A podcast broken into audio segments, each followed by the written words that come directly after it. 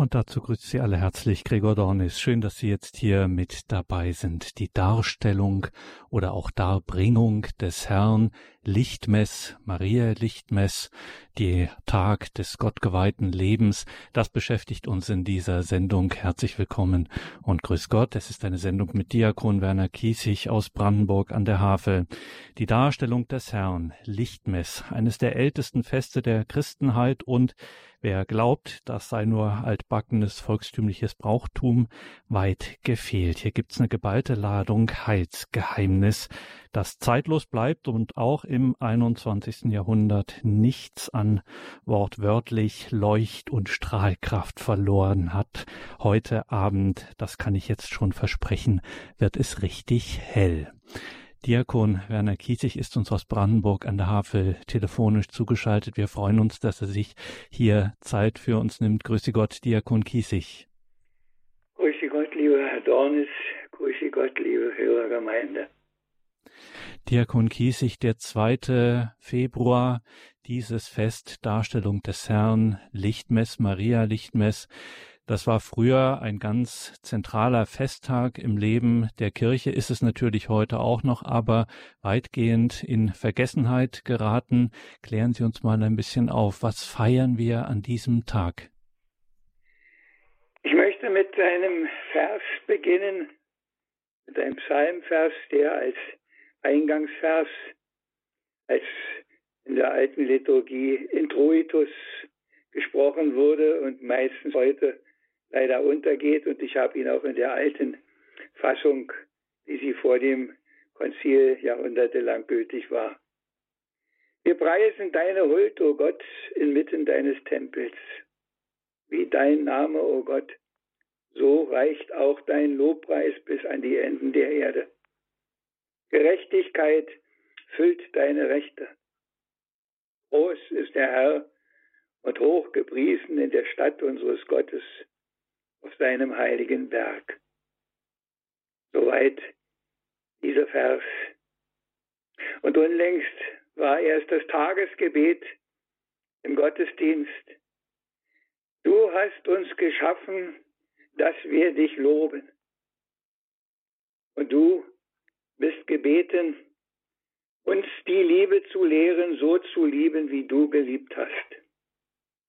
Und die ganze Feier der Kirche, die ganze Liturgie geht im Grunde immer wieder darauf hinaus. Das ist es, worum es geht. Das Lob Gottes zu singen. Ich weiß nicht, ob das den meisten heute noch bewusst ist, dass das unsere Aufgabe ist.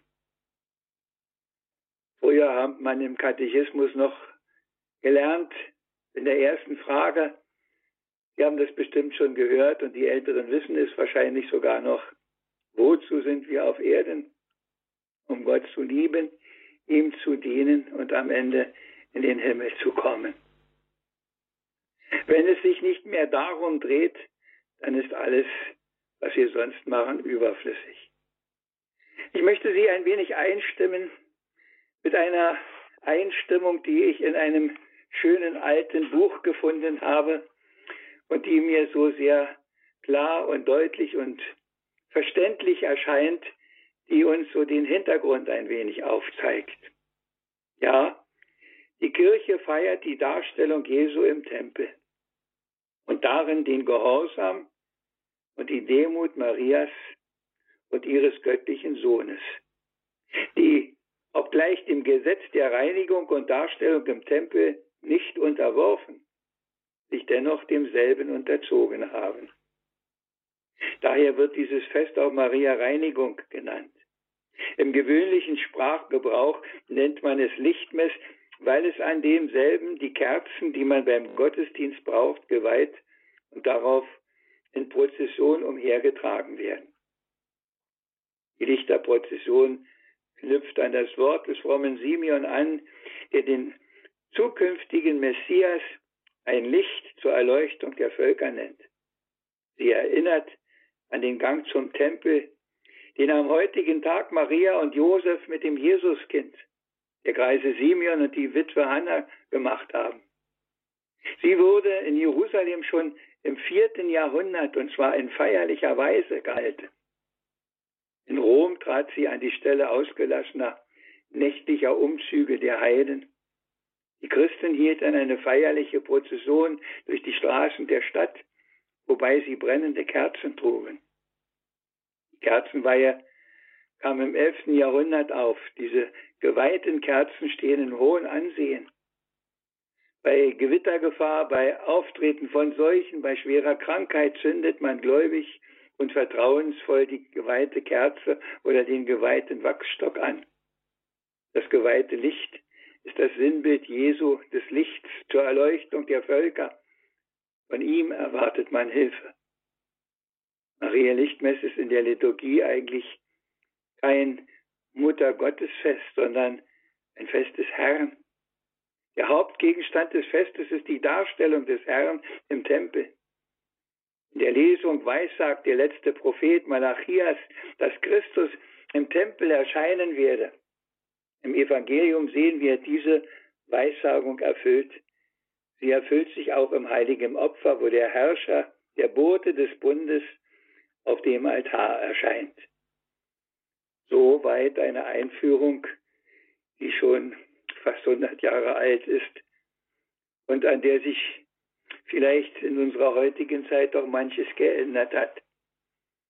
Aber wir wollen getrost auf diese Zeichen, in denen dieses Fest gefeiert wird, ein wenig vertiefend schauen. Und das erste ist ja, wahrscheinlich werden manche Leute sagen, was soll denn das? Wieso ist denn Maria unrein? Wieso muss sie sich denn reinigen? Sie hat doch den Erlöser geboren, damit kann man doch nicht unrein werden. Nein, die Reinheit, die hier gemeint ist, ist doch eine andere Reinheit. Es ist die Wiederherstellung der Ursprünglichkeit. Natürlich ist da was geschehen. Sie hat ein Kind geboren und damit hat sich total etwas verändert. Und diese Reinigung Mariens, wenn man das so nennen will, ist die Wiederherstellung der Ursprünglichkeit, dass wieder alles wie vorher ist. Kann man sich das überhaupt vorstellen? Vermutlich nicht. Aber was können wir uns denn vorstellen überhaupt noch? Und darum haben wir so viele Zeichen, um uns bestimmte Dinge näher zu bringen. Wir haben das in dieser Einführung auch gehört. Maria hat eine Reinigung überhaupt nicht nötig und Jesus hatte auch im Jordan keine Buße, Taufe nötig. Es ist immer ein Zeichen, mit denen, die man liebt, eins zu sein. Es ist Zeichen Mariens und das Zeichen Jesu am Jordan. Er war in allem uns gleich, außer der Sünde.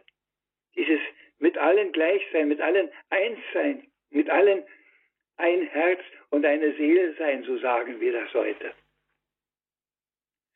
Und das zweite ist das Zeichen des Lichtes. Ich weiß nicht, also bei uns ist jedenfalls keine Prozession, keine große und schon gar nicht durch die Stadt. Ich bin manchmal ein bisschen traurig, dass wir manche solcher guten Zeichen doch verloren haben. Wir haben so viel rationalisiert in den letzten Jahrzehnten. Da ist so vieles weggefallen, weil wir so vieles mit dem Kopf entschieden haben und nicht mehr mit dem Herzen. Der Höhepunkt dieses Lichttragens ist natürlich für mich als Diakon in besonderer Weise nicht an diesem Tag der Darstellung des Herrn, sondern natürlich in der Osternacht. Ja, ist der Höhepunkt. Christus, das Licht in die Dunkelheit hineinzutragen, in die dunkle Kirche, in die dunkle Welt. Christus, das Licht und alle antworten, Dank sei Gott. Und hier an diesem Lichtmesstag, an diesem Tag der Darstellung des Herrn im Tempel, geht es genau um ihn, der das Licht ist. So sagt es in diesem großartigen Hymnus der Greise Simeon. Ein Licht zur Erleuchtung der Heiden und Herrlichkeit für dein Volk Israel. Und ich, ich, dieser alte Mann, ich bin gewürdigt, das zu sehen, das zu erfahren. Ich habe mein Leben lang darauf gewartet, weil es mir gesagt worden ist, dass ich es noch sehen werde. Und mit jedem Tag, mit jedem Jahr, das dahin ging, war ich vielleicht sogar unsicher geworden, ob das denn wirklich noch passiert. Ist auch so ein Thema, über das man nachdenken kann.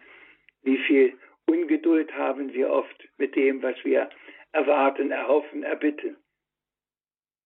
Dass der Liebe Gottes möglichst gleich gibt, aber er macht es ganz anders. Er macht es immer ganz anders. Und so hat er den Simon schon ganz schön lange warten lassen. Aber er hat die Verheißung erfüllt. Und das ist auch eine Botschaft dieses Tages. Gott erfüllt immer seine Verheißungen. Nur nicht immer an dem Tag, an dem wir damit rechnen oder an dem wir es erwarten oder an dem wir meinen, jetzt müsste es doch. Die Erfahrung haben die anderen damals auch schon gemacht. Die auch gedacht haben, das Ende der Welt kommt jetzt gleich so, nachdem Christus am Kreuz gestorben war. Wie viele Jahre sind schon vergangen? Der ist immer noch nicht wiedergekommen in Herrlichkeit. Wobei ich immer wieder die Erfahrung mache, für den einen und den anderen kommt er doch zwischendurch. Ich habe auch im Advent wieder Beerdigungen gehabt, wo sich Verheißung erfüllt. Das, was einer sein Leben lang geglaubt, gebetet hat, bekannt hat. Ich glaube an die Auferstehung der Toten und das ewige Leben. Dein Reich komme, für den kommt es in diesem Moment. Kommt es. Und es ist der letzte Advent, die letzte Ankunft. Ja, der liebe Gott ist am Wirken. Der Herr ist da. Ja, da gibt es gar keinen Zweifel dran, dass der da ist. Auch wenn viele Leute das anzweifeln und selbst wenn manchmal denke ich bei den Katholischen schon der Glauben etwas verkürzt ist da und sie es nicht so ernst zu nehmen meinen. Doch. Und der Simeon und auch die Hanna, Sie kommen im rechten Augenblick in diesen Tempel. Sie erleben diesen Augenblick. Das lohnt sich nachzuschauen. Ich möchte das hier nicht ausbreiten. Ich weise nur darauf hin, dass die beiden im rechten Moment da sind. Und was mich bei diesem Evangelium immer wieder bewegt ist, dass es ausgerechnet zwei Alte sind, die diese Erfahrung machen dürfen. Zwei Alte. Wir wissen, wie wenig die Alten heute an vielen Stellen zählen. Auch wenn manches großartige Gerede darüber geht. Wir wissen, was da los ist mit Altersheimen, mit Unterbringungen, mit Hilfe, wie sie an vielen Stellen doch abgeschrieben sind. Und in diesen Zeiten, wo wir uns mit so viel anderem noch plagen, noch doppelt und dreifach. Diese beiden Alten werden gewürdigt. Der eine bekommt die Verheißung, dass er es in jedem Fall erleben darf und wird. Und die andere, die schon so lange Witwe ist, sie diente Tag und Nacht Gott mit Beten und Fasten. Da denke ich auch immer, ja, ich weiß, wie viele ältere Leute sich beklagen, was sie alles nicht mehr können, was alles nicht mehr geht, was sie alles nicht mehr handhaben können. Aber das ist alles zweitrangig. Das erstrangig ist das, was wir heute von der Hanna hören.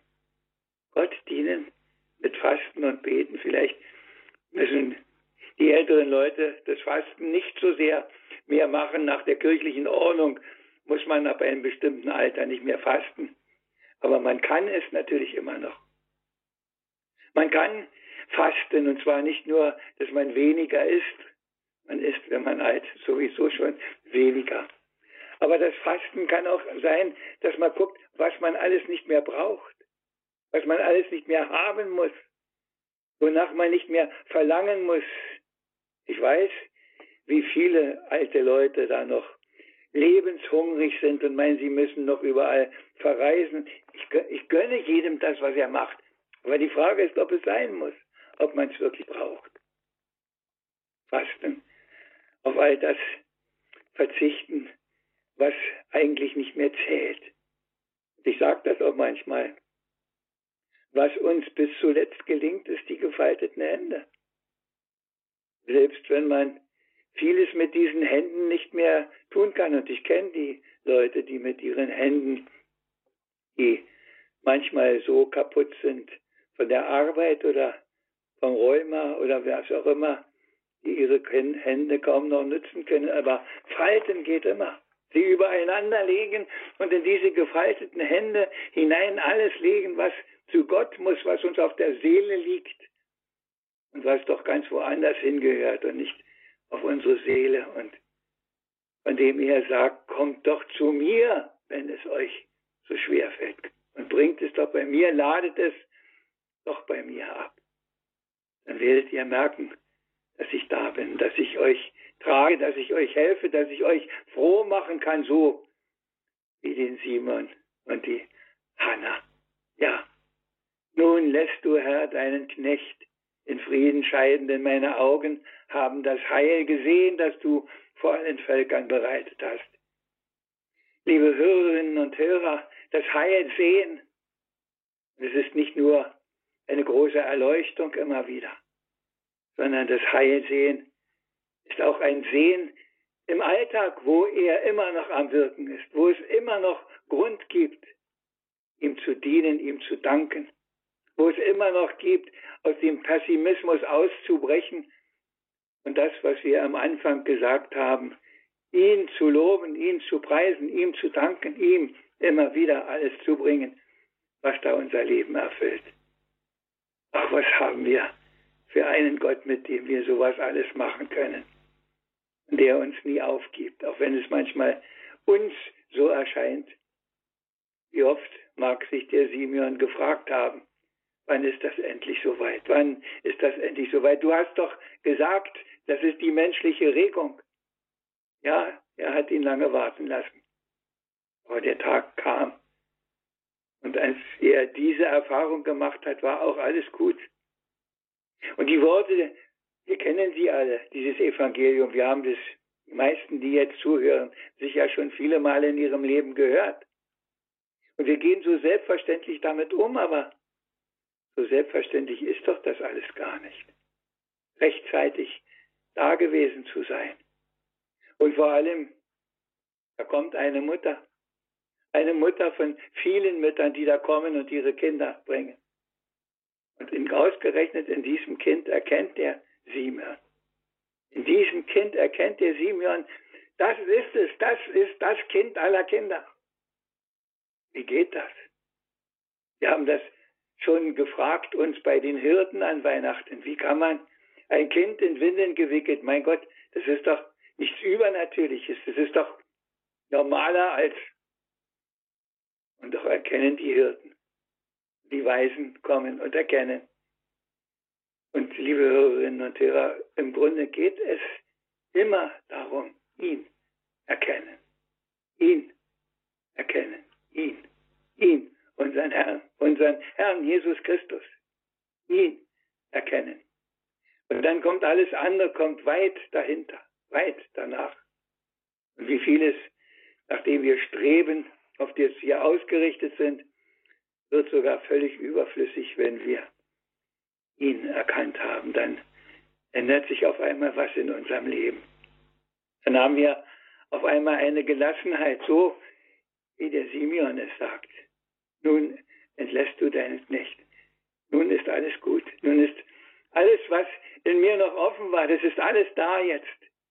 Ich bin so von Herzen froh, dass ich das erleben durfte. Ich danke dir, dass ich das erleben durfte. Ja, die Kirche, die Texte der Bibel sind so sparsam. Wir müssen sie viel öfter noch mit dem Drumherum, was ganz selbstverständlich und menschlich ist, immer noch füllen. Dass wir diesem Sparsamen die ganze Bandbreite des Lebens immer wieder auffüllen. Das geht auch. Versuchen Sie sich in diese Situation mal hineinzudenken. So in einer Anbetungsstunde. Dafür muss man gar nicht in die Kirche gehen. Dafür braucht man vielleicht nur dieses Buch vor sich hinlegen, auf diesen Text schauen und immer wieder diesen Text lesen, diese Worte des Simeon die so kostbar sind, der Kirche so kostbar sind, dass sie an jedem Abend in der Komplett gebetet werden. damit wir es ja nicht vergessen, dass das Heil da ist, das Heil, das der Simeon gesehen hat und das auch für uns bereit ist. Ja, ein Licht zur Erleuchtung der Heiden. Wir haben es in der Einleitung gehört, wie dieses Licht aufgenommen worden ist, auch später. Die Kerzen, die dafür Zeichen sind. Wie viele Leute zünden Kerze an, damit es ein bisschen muschelig ist und ein bisschen romantisch ist und ein bisschen schön irgendwo. Aber das eigentliche Zeichen der Kerze ist, da ist einer, der ist das Licht der Welt. Der ist auferstanden, der leuchtet auch in deine Dunkelheit hinein immer und immer wieder. Vergiss das nicht. Vergiss das nicht, du Mensch, der du dich um so vieles kümmerst und an vielen Stellen überflüssigerweise. Vergiss das nicht. Da ist einer, der macht deine Finsternis hell, so wie es der Psalmist sagt und wie es auch in manchen Liedern immer wieder aufklingt. Morgenstern der finsteren Nacht, ach, Sie kennen die Lieder auch alle. Tragen Sie sie zusammen, schreiben Sie mal auf einen Zettel, wie oft das Licht vorkommt, auch in unseren Kirchenliedern. Das Licht zur Erleuchtung der Heiden. Und mittlerweile bin ich versucht zu sagen, wir brauchen das Licht mittlerweile sehr, sehr oft an ganz anderer Stelle, wo nicht die Heiden sind, wo wir sind, die wir uns Christen nennen, die wir in die Kirche gehen. Wie weit sind wir von diesem Glauben an dieses Licht entfernt? Maria Lichtmess, Darstellung des Herrn im Tempel. Wie viel ist daraus geworden, auch im Laufe der Zeit? Wie viele Riten hat man aufgegriffen? In besonderer Weise ist über, über lange, lange Zeit der Muttersegen auch da begründet an diesem Tag. Denn Maria kommt, ja, in den Tempel, um dieses Kind dem Herrn zu schenken. Und das ist auch wieder schon so, wieder eine Überlegung. Die Tradition im Judentum, jedes erstgeborene Kind soll dem Herrn geweiht sein. Erinnernd an Ägypten, wo die Erstgeburt bewahrt blieb, die Erstgeburt der Hebräer, die Erstgeburt der Ägypter wurden getötet und die Erstgeburt der Hebräer haben überlebt. Und daran ist erinnert in diesem Zeichen, dass man den Erstgeborenen Gott schenkt, ganz und gar. Aber der liebe Gott muss sie nicht alle so in besonderer Weise haben. Und deshalb gab es eben auch die Möglichkeit, es wieder auszulösen, dieses Kind, diesen Erstgeborenen. Mit einer bescheidenen Gabe. Wer mehr hatte, konnte auch mehr geben, aber wir haben es gehört, zwei Tauben, zwei tote Tauben. Keine große Sache. Aber ich denke immer wieder auch in diesen Tagen darüber nach, wäre da nicht auch in unseren Familien etwas anders, wenn nicht nur erstgeborene Jungs, sondern vielleicht auch erstgeborene Mädchen, das erste Kind, in ganz besonderer Weise dem Herrn erst einmal übereignet werden? Und ich denke mit einer gewissen Betroffenheit daran, wie viele sich noch Zeit lassen, es auch noch zu taufen, von der Hingabe und dem Geschenk und der Weihe an ihn gar nicht zu reden, sondern dass daraus dann auch ein wirklich echtes Gotteskind wird durch das Sakrament der Taufe. Wie oft ist aus dieser Hingabe ein Familienfest geworden, was gar keinen festen Untergrund mehr hat. Ich sage das mit Trauer, ich sage das nicht mit Vorwurf. Und ich denke, wie vieles wäre anders, wenn wir das noch so machen würden. Und ich habe in diesen Tagen auch immer wieder gedacht, wie geht das Maria mit dem, was der Simeon da sagt? Den Lobgesang haben wir schon gehört, aber er sagt auch zu dieser jungen, glücklichen Mutter, die mit Freude in diesen Tempel kommt und ihr Kind hinbringt, sagt er auch, ein Schwert wird deine Seele durchdringen. Mein Gott, da kriegt man gleich eine Backpfeife. Ist das die Freude? Wird da schon gleich wieder ein Dämpfer draufgesetzt? Wie geht Maria damit um? Davon steht nichts in der Heiligen Schrift. Es steht nur, dass wenn sie alles getan haben, kehren sie nach Hause zurück und alles ist gut. Und der Knabe wächst heran und der Geist Gottes ruht auf ihm. Wie er es ja dann später selber sagt, heute hat sich dieses Wort erfüllt. Der Geist Gottes ruht auf mir. Ja. Ach, liebe Hörerinnen und Hörer, ich lade Sie einfach ein, immer wieder solche Worte zu betrachten, zu bedenken, zu verinnerlichen, sich das vorzustellen, was da geschieht. Einfach mit in den Tempel zu gehen und zuzuschauen und sagen, was passiert denn jetzt hier? Ich denke manchmal, dass das vielleicht die Leute früher ein bisschen öfter gemacht haben. Und deshalb kommt daraus auch so viel Brauchtum noch. Ich lese Ihnen mal noch ein paar Sätze vor aus diesem Brauchtum, aus diesem schönen Buch. Das Gesetz der Reinigung im Alten Bund geht zwar die christlichen Frauen nicht mehr an, weil die Kirche die jüdischen Zeremoniengesetze natürlich abgeschafft hat. Indessen will die Kirche doch den Geist derselben erfüllt wissen. Sie gestaltet deshalb, dass die Wöchnerinnen ein paar Wochen oder solange die Umstände es erfordern, mit gutem Gewissen auch vom Gottesdienst sich sogar fernhalten dürfen. Die Bewilligung ist zugleich eine treffliche Mahnung für die Frauen, dass sie diese Zeit zur Pflege der Gesundheit widmen und daher vor Zorn, Erkältung, schwerer Arbeit sich hüten und vom Genuss schädlicher Speisen und so weiter sich enthalten sollen. Aber auch für die Männer, die diese Zeit hindurch ihren Frauen die so nötige Ruhe und Pflege nicht hartherzig zu versagen. Welche Mahnung aus vergangenen Zeiten und welcher tiefe Hintergrund doch auch, wenn so eine Pause nach der Geburt eingefordert wird und erlaubt ist, dass man da die Zeit nicht vertut, sondern wirklich zur Verinnerlichung auch nutzt. Ich frage mich manchmal, wie viel Zeit nehmen sich heute Menschen zur Verinnerlichung. Manchmal entdeckt man das an einer Stelle, wo man es gar nicht erwartet. Ich kriege das manchmal bei den Anrufen so mit. Nach dieser Zeit aber will die Kirche, dass sich die Frauen nach dem Beispiel Mariens mit ihren Kindern zur Kirche verfügen den Segen des Priesters erlangen, nicht als ob sie von Sünde gereinigt werden müssten, vielmehr um Gott zu danken für das Glück der Mutterschaft und um Gnade zu flehen für das Gottesgeschenk des Kindes und seinen späteren Lebensweg. Das ist die erste, denke ich, nach wie vor und wichtigste Aufgabe der Mutter. Und der Vater steht ihr dabei zur Seite, aber Seien wir ehrlich, ist das noch unsere Erfahrung? Ist das noch das, was wir erleben? Ist das so? Und ich bin sicher, wenn es so wäre, wäre vieles anders auch in unserer Kirche und in unserer Welt. Ja, es lohnt sich schon, das immer wieder anzuschauen. Es lohnt sich, dieses Licht Christi immer wieder anzuzünden. Nicht nur in der stillen Wohnung, sondern auch vielleicht an anderer Stelle.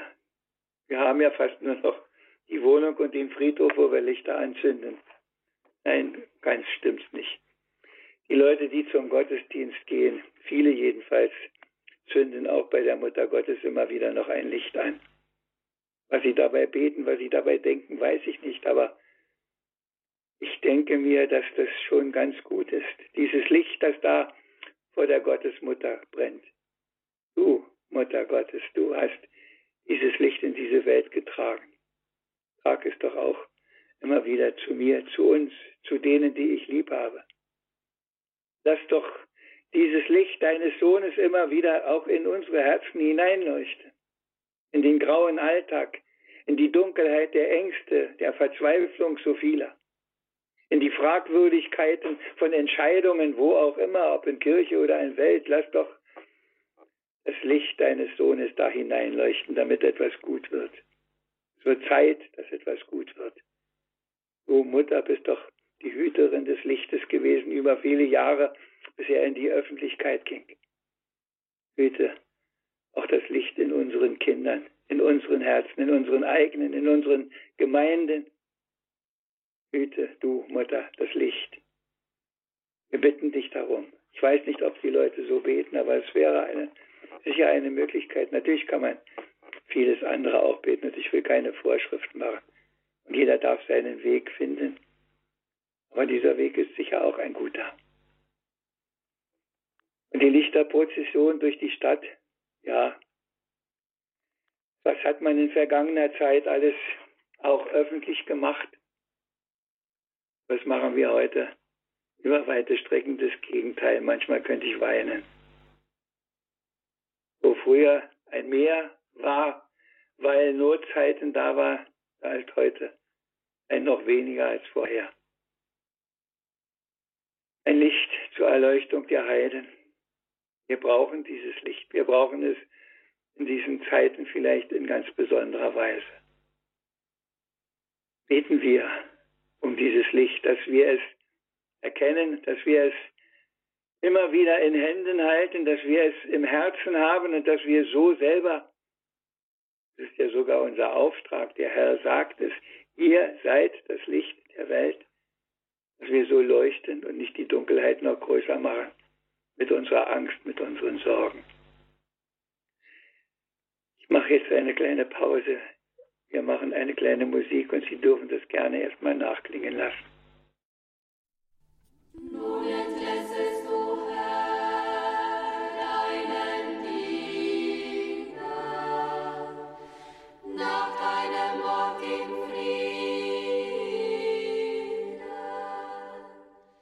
Ein Licht, das die Heiden erleuchtet. Dieser Vers aus dem Lobgesang des Simeon hat unserer Sendung hier den Titel gegeben, eben wegen des Festes Darstellung des Herrn, Lichtmess, Maria Lichtmess. Am 2. Februar feiert die Kirche 40 Tage nach Weihnachten dieses Fest. Wir hören Diakon Werner Kiesig aus Brandenburg an der Havel. Und wir haben auch schon einen ersten Anrufer in der Leitung, eine Anruferin aus dem Umkreis von Dachau. Grüß Sie Gott, jetzt sind Sie auf Sendung. Ja, grüß Gott, Herr Diakon. Ich bedanke mich für Ihre schöne Ansprache, Rede. Hat mir sehr gut getan. Ich bin schon sehr alt, 88 Jahre, aber ich habe zurückgedacht an meine Kindheit, die ich bei meiner Großmutter verbringen durfte und bei uns in Bayern am Land war Lichtmess ein, schon ein großer Feiertag und auch ein bäuerliches Fest, weil die Knechte und Mägde wechseln konnten, nachdem sie sich beim Bauern über den Winter dann doch äh, aufhalten konnten. Und in Bayern hat man gesagt, das ist die Schlanke, weil vielleicht hören das einige ältere Hörer auch. Und es ist so schön, wenn man an Lichtmess denkt, an den Herrn und an die, seine Mutter. Und ich stelle mir das so schön vor.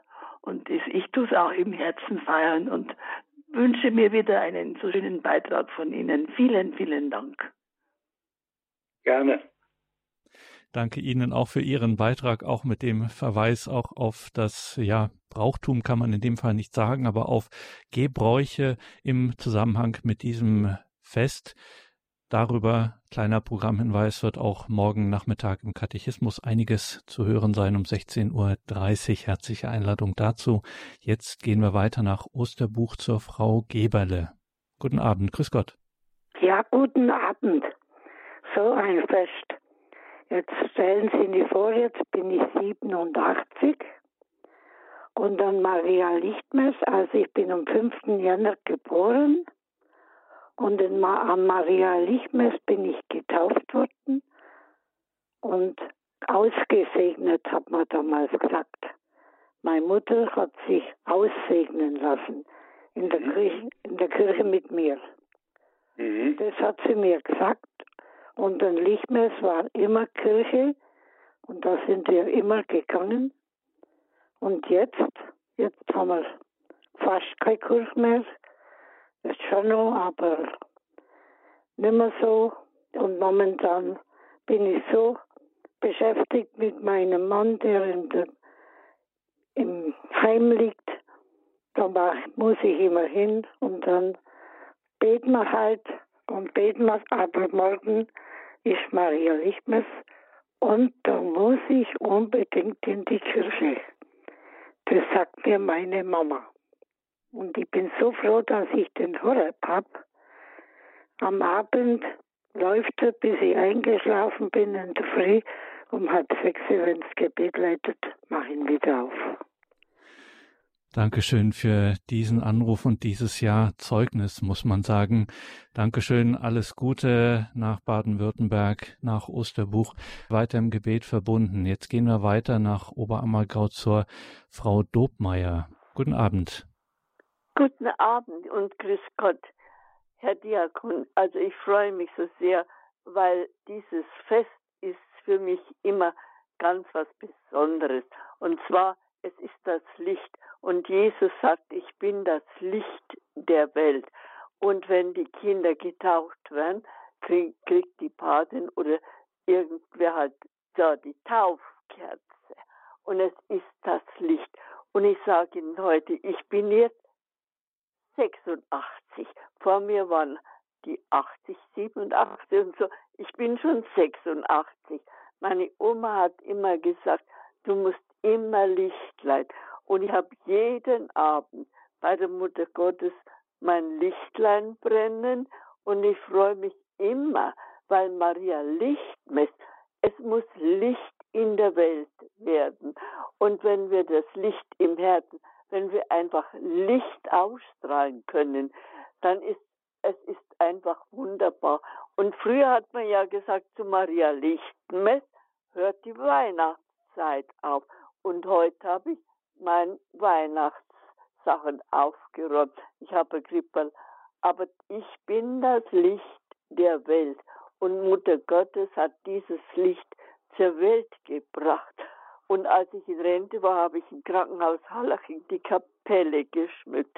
Und da finde ich in der alten, ja, im alten Beistuhl, wo ja niemand mehr reingeht, ein Ständer. Und ich sagte, dieser Ständer muss zu Maria Lichtmess unbedingt aufgestellt werden. Und inzwischen bin ich halt umgezogen und ich hoffe, dass dieser Brauch weiterhin erhalten bleibt. Also ich wünsche allen Gläubigen und Ihnen auch ganz besonders, dass Sie alle Kerzen in Ihrem Herzen haben, die noch einigermaßen reinpassen und bringen Sie das Licht in die Welt. Es hat es ist notwendig. Und mit diesem Satz möchte ich enden und Ihnen wirklich Kraft und Segen und vor allen Dingen das Licht. Mutter Gottes ist immer da mit ihrem Licht. Und ich danke Dankeschön. Ihnen für alles. Auf Wiederhören. Danke für dieses Zeugnis und ja, diesen missionarischen Aufruf an uns alle. Danke, Frau Dobmeier. Alles Gute Ihnen, Gottes Segen. Diakon Kiesig, damit hat mir die Frau Dobmeier zum Ausklang unserer Sendung nochmal das Stichwort geliefert, wie sie es auch so schön formuliert hat mit dem Licht in unserem Herzen, den Kerzen in unseren Herzen. Ähm, in unseren Breitengraden äh, ist, ist Licht ein Alltagsgegenstand fast, muss man sagen. Ne? Wir haben elektrisches Licht und seit äh, die Computer und die Smartphones und sonstige Geräte in unser Leben Eingang gefunden haben, ist Licht für uns etwas ganz Selbstverständliches, das wir regulieren können, das wir in der Hand haben. Wir knipsen halt einfach den Schalter an oder wir haben alle möglichen Varianten in unseren Räumen, äh, wie wir das gestalten können. Jetzt ist aber ja gerade auch Maria Lichtmess ja nicht ohne Grund auch äh, im Kirchenjahr eben auch an so einer Stelle, an so einem Platz, an so einem Datum, wo es dann ja auch spürbar heller wird. Da gibt es ja auch die unterschiedlichsten äh, Bauernregeln etc. Jetzt geben Sie uns doch mal einen kleinen Tipp oder eine kleine Predigt zum Abschluss. Sie haben fünf Minuten mit auf den Weg, ähm, wie wir dafür wieder ein besonderes Gespür bekommen können, wie besonders doch eigentlich im natürlichen, in unserem natürlichen, in unserem geschaffenen Dasein, in dieser Welt, in dieser Schöpfung äh, das Licht ist, äh, dass eben die Dunkelheit nicht das ist, was Gott will, sondern dass er es hell möchte. Wie können wir das zurückgewinnen, sage ich mal so, oder neu entdecken, besser so? Ich kann weiß ich nicht, ob ich für alle einen guten Rat habe. Ich kann nur von mir sagen, dass ich sage das in aller Demut, dass es mir anscheinend geschenkt ist, dass das Licht immer wieder in mich hineinleuchtet, weil ich, weil ich fast nichts anderes mache, als darum zu beten, dass es so sein mag. Ja, ich habe auch schon eine Betrachtung über die Kerzen gemacht. Und die Kerze ist auch das, das Zeichen dafür, wie man in dieses Licht kommt, nämlich Hingabe. Und ich denke immer wieder, wie viele Kerzen ich in meinem Leben gesehen habe bei Leuten und wie viel in Vitrinen und schön geschmückt, aber sie haben alle nicht gebrannt. Und manchmal hat man, ich nehme mich da gar nicht aus, da ist so eine schöne Verzierung drauf, die möchte man doch nicht verbrennen lassen. Dann helfen sich manche, indem sie oben dann, nachdem das Muster noch erhalten ist, aber die Kerze etwas abgebrannt ist, ein Teelicht hineinmachen. Aber es ist natürlich immer noch besser, es ist ein richtiges Licht als das künstliche, wobei man heute in, in den Heimen schon gar kein, keine Kerze mehr anzünden darf. Da sind sie alle schon, ich weiß nicht was. Es ist schwierig. Ich, mein einziger Rat ist zu beten. Komm, Herr, sei du das Licht, das mich erleuchtet. Lass mich aus deinem Licht leben. Mach du meine Finsternis hell. Mach du, dass ich für andere zum Licht werde. Und dann, dann denke ich, macht er es auch. Jedenfalls macht er es bei mir. Und manchmal, das ist meine, meine Klage ein bisschen, ich sage das ganz leise, dass ich manchmal denke, warum macht er es immer nur, wenn ich für andere was machen muss? Ich möchte manchmal zwischendurch auch noch ein bisschen spüren, wie hell es und wie warm es in meinem Herzen ist. Und da merke ich, wie immer wieder auch die Kälte gleich einzieht. Aber ich weiß, wenn es darauf ankommt, für andere Licht zu sein, dann funktioniert es auch. Wie beim Simeon, wie bei der Hanna, wie bei vielen der Heiligen. Und ich habe das unlängst auch zu jemandem gesagt. Ich gehe, immer noch, auch heute ganz besonders, viel lieber in die Gemeinschaft der Heiligen als in die vielen Sitzungen und Veranstaltungen und ich weiß nicht, was alles gehalten wird. Da bei den Heiligen findet sich noch das Licht. An so vielen anderen Stellen ist es trotz der schönen und frommen Worte so oft so dunkel. Bitten Sie um das Licht, sei du das Licht in meinem Verstand, in meinem Herzen, in mir. Bring du, Herr, mich zum Leuchten. Dann bin ich sicher, dann macht er das auch. Und dann werden sie auch Licht und dann wird ihre Finsternis hell. Sagt Diakon Werner Kiesig aus Brandenburg an der Havel in dieser Sendung, in der wir auf das Geheimnis, auf die Geheimnisse des Festes Darstellung des Herrn Lichtmess, Maria Lichtmess geschaut haben. Liebe Hörerinnen und Hörer, das kann man auf jeden Fall natürlich wie immer nachhören auf einer CD. Das steht auch morgen im Laufe des Tages dann in unserer Mediathek auf horeb.org. Und wenn Sie dann schon auf horeb.org sind, dann schauen Sie unbedingt auch ins Tagesprogramm in die Details zu dieser Sendung gibt es ja neben dem Eintrag der Sendung gibt es ja so ein Feld, wo man Details anklicken kann und da finden Sie einen Hinweis auf die Bücher von Diakon Werner Kiesig, in denen er die Bibel betrachtet. Gott auf den Versen heißt eines zum Beispiel oder auch die Gleichnisse Jesu hat er dort ausgelegt. Wir haben es heute wieder erlebt, wie wichtig und wie zentral das Wort Gottes, die Heilige Schrift in unserem Leben mit Gott ist. Also auch dazu eine herzliche Einladung. Danke Ihnen auch für all Ihre Gebete und Spenden, mit denen Sie unsere Arbeit überhaupt erst möglich machen. Diese Radiofamilie, diese Gebetsfamilie, die gäbe es nicht ohne Ihre geistliche und vor allem auch Ihre materielle Unterstützung. Wir haben sonst keinerlei Einnahmen in materieller Hinsicht als eben Ihre Spenden. Ein herzliches Vergelt's Gott allen, die dieses hier möglich machen. Mein Name ist Gregor Dornis. Danke Diakon Kiesig für heute. Wir lassen Sie wie immer nicht gehen ohne einen kleinen geistlichen Impuls, zum Beispiel ein Gedicht und natürlich den Segen. Ja, ein kleines Gedicht, ein Gebet und ein Segen. Im Tempel heißt das Gedicht.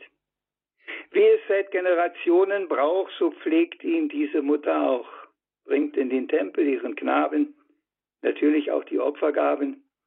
Des Danks an Gott ganz hin eingedenkt er ja gegeben dies Geschenk. Sie ist voll Glück, will sich nur freuen, als sie zum Tempel tritt herein, möchte nur, das wird ihr Kind gesegnet, als sie dem Simeon begegnet, der dieses Kind sofort erkennt, es Licht der Heidengabe nennt. Doch was geschehen wird mit dem Sohn, sagt er voraus ja auch ihr schon. Des Weiteren sie noch erfährt, dass auch ihr Herz durchdringt ein Schwert. Wie kann nach einem solchen Prophezeien sich eine Mutter denn noch freuen? Es heißt, sie hat es abgelegt und es im Herzen nur bewegt. Vielleicht das erste Mal gefragt, hab dazu ich mein Ja gesagt. Barmherziger Gott, stärke unsere Hoffnung. Du hast die Erwartung Simeons erfüllt und ihn Christus schauen lassen. Erfülle auch unser Verlangen. Lass uns Christus entgegengehen und in ihm das ewige Leben finden, der mit dir lebt und herrscht in alle Ewigkeit. Amen. Und der Segen des allmächtigen Gottes sei ihnen auf diesem Weg nahe und helfe ihnen, das Ziel zu erreichen.